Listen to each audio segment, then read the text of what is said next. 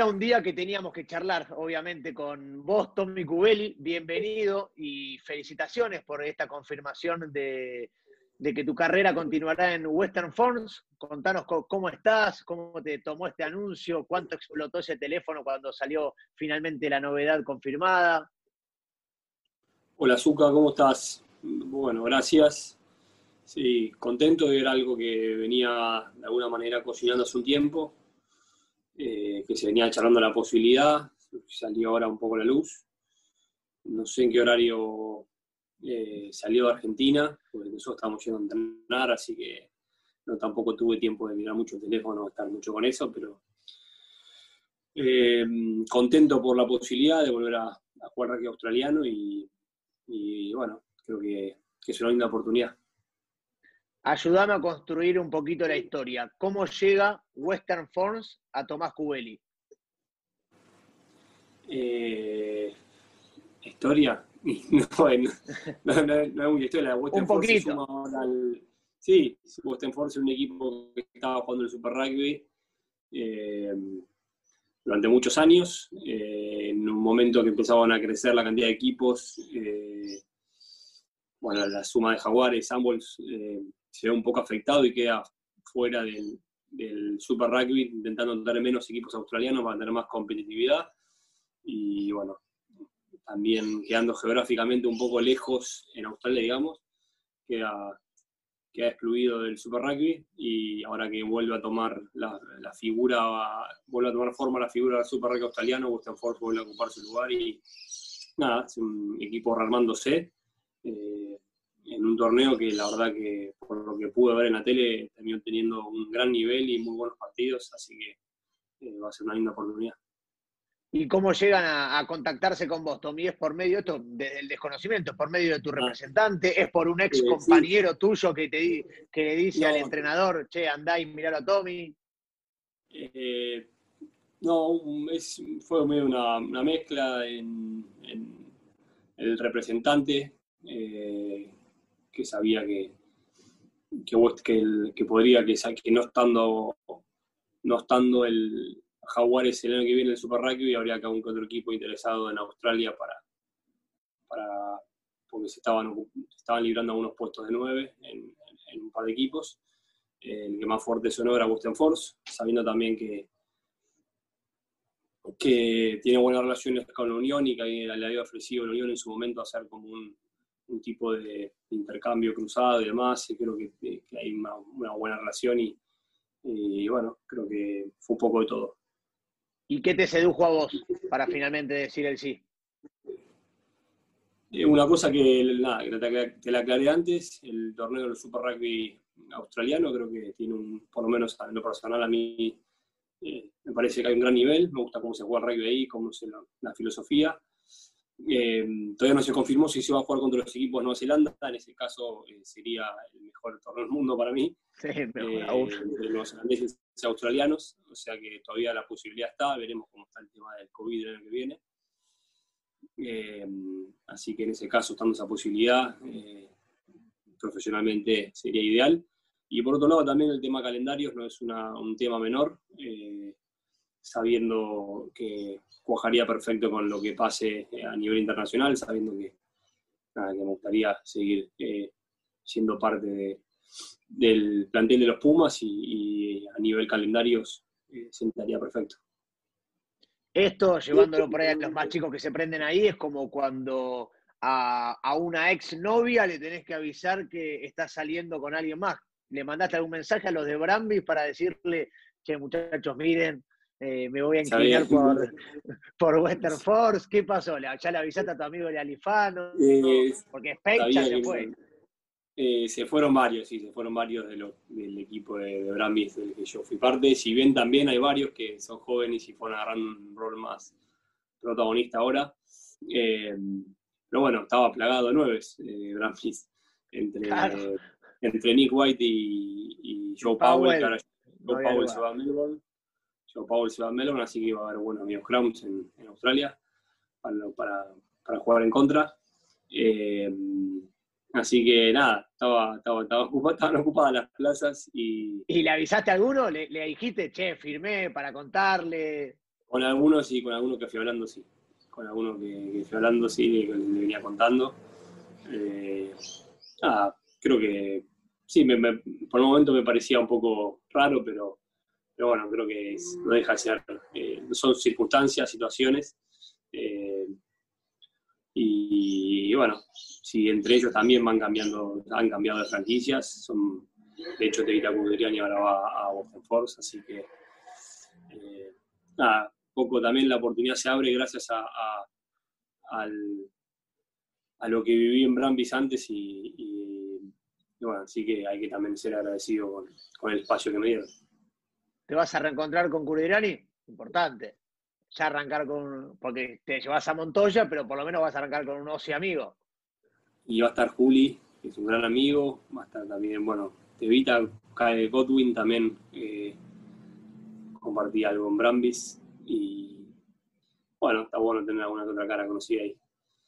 ¿Y es un plus tener a, a Juli Montoya al lado?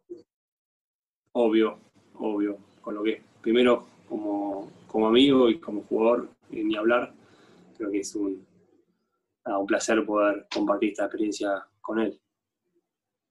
Punto. Y aparte, hablamos de lo que están viviendo en este momento ahora acá en Australia. ¿Cómo está el equipo? Del otro lado hay un montón de gente, Tommy, que, que está desesperada por saber cómo están los Pumas, cómo se están preparando. Nadie mejor que vos para contarles un poquito de eso. Y en la verdad que muy bien.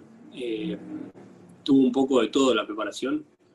Eh, arrancó desde una, nos hizo pagos allá en, Casa Pumas, eh, entrenamiento por grupos, por protocolos, después una burbuja, después ir a Uruguay, después ir acá, con, hay una, la realidad es que hay una cuarentena muy estricta y, de alguna manera la dinámica no es tan fluida en el día a día, pero bueno, son todas las situaciones a las que nos tuvimos que ir no acomodando, sino que nuestra, nuestra eh, determinación y compromiso hacia, hacia el entrenamiento, a la preparación es total, a pesar de que hay muchas cosas que, nada, que pueden llegar a, desafiar ese, ese compromiso o esas ganas. Eh, puedo decir que las ganas están intactas y que cada día se lo encara como, como si fuese el más importante, porque así lo es. Y sabemos que es un desafío difícil el que se viene, pero, pero eh, se lo recibe bien a eso y, hay muy buena energía. ¿Cómo estás vos? Te vimos ahí que en los últimos entrenamientos estás haciendo algo de trabajo diferenciado. ¿Cómo estás en lo físico? ¿De qué te estás cuidando? ¿Qué estás trabajando? Trabajando por momentos aparte, eh, por una, molestia en el gemelo, que, hay muchos escenarios, en, como te dije, el COVID, de los que se fueron contagiando, los que y también hubo que ir manejando eso, los grupos que se contagiaron, los estrechos que entrenaban con ese grupo y cómo se van redactando al entrenamiento, porque, eh, por ejemplo, a mí me tocó estar 10 días encerrado en mi casa sin poder salir del departamento, de ahí viajar a Uruguay, de ahí volver a entrenar, de ahí por ahí hay que ser un poco más precavido en algunas cuestiones y, y bueno, ir manejando los entrenamientos de cada uno sabiendo que, bueno, que fueron escenarios muy cambiantes y que también hay, carga de viaje. Así que mm, en lo personal con, muchísimas ganas, eh, muy entusiasmado con esta experiencia y con ganas de, poder ya estar al 100%. Vos, eh, de tu experiencia en Australia, que debe ser uno de los eh, países que más nos asombra por una cuestión que mencionó mucho Mario Ledesma en la última entrevista, que es la lectura de juego que tienen los jugadores, la buena toma de decisiones eh, y de cómo ahora es un desafío para ustedes. ¿Cómo ves a, tanto a vos como a tus compañeros en este por ahí nuevo paso que tienen que dar, que es empezar a, en ese sistema que están proponiendo, tomar también más responsabilidades y romper un poquitito dentro de obviamente lo establecido. Sí, creo que, mm, se está trabajando un poco la idea de conectar mucho con el juego, eh, llevar a cabo un sistema, llevar a cabo eh, obviamente un plan, pero, pero mantener la frescura y naturalidad que, presenta el juego, digamos. Eh, hoy hay muchos esquemas de defensa, de ataque, pero eh, las puertas están abiertas para esa eh, lectura eh, del momento, de las estructuras, de las falencias o, de las, o del conectar mismo con lo que está pasando a lo mío, con mis compañeros. y creo que, es verdad que los australianos y, también sumaría los neozelandeses son muy buenos en eso. no solo dominan por ahí si basándonos en los equipos que hay en el Rugby Championship, por ahí, si vos me decís que hace Sudáfrica, intenta predominar físicamente. Eh, por ahí los otros dos equipos son los equipos que eh, juegan bien al juego, digamos. Eh, lo, entienden, lo entienden así y, y, vos cuando decís, bueno, juegan bien, o sea, juegan bien, es que hacen las simples y conectan y, y, es tomar buenas decisiones con lo que está pasando enfrente creo que está muy buena la idea y es cuestión de, nosotros recibirlo bien, estar abiertos eh, internamente como, como, jugadores y como equipo para tomar eso y, empezar a, dar un salto en ese sentido. Las últimas cortitas, eh, ¿esperás eh, la flexibilización? Ahí se confirmó que finalmente se, se, adelanta el arranque del Rugby Championship con el partido entre Australia y Nueva Zelanda, que van a jugar el 31 de octubre esperás también la buena predisposición para que los europeos, eh, los, que, los chicos que vienen de Europa se puedan ensamblar rápidamente con ustedes? Sería importante, la realidad es que sería importante eh, tener algunos unos días extra para, para poder eh, trabajar un poco las, las sociedades. y nada, una cuestión también de, de elaborar ese, esa, esa cohesión entre, entre todo el trabajo que se viene haciendo interno, eh, a nivel eh, grupal, a nivel eh, táctico, a nivel todo. creo que lleva un poco esa adaptación. y bueno, así que sería ideal si podemos, si se puede flexibilizar un poco esa cuarentena. La realidad es que hoy acá está muy estricta. es cuarto a cuarto, comida en el pasillo, eh, bajar los ascensores a dos, llegar a la cancha, entrenar, volver. No hay mucho espacio para, para mucho más.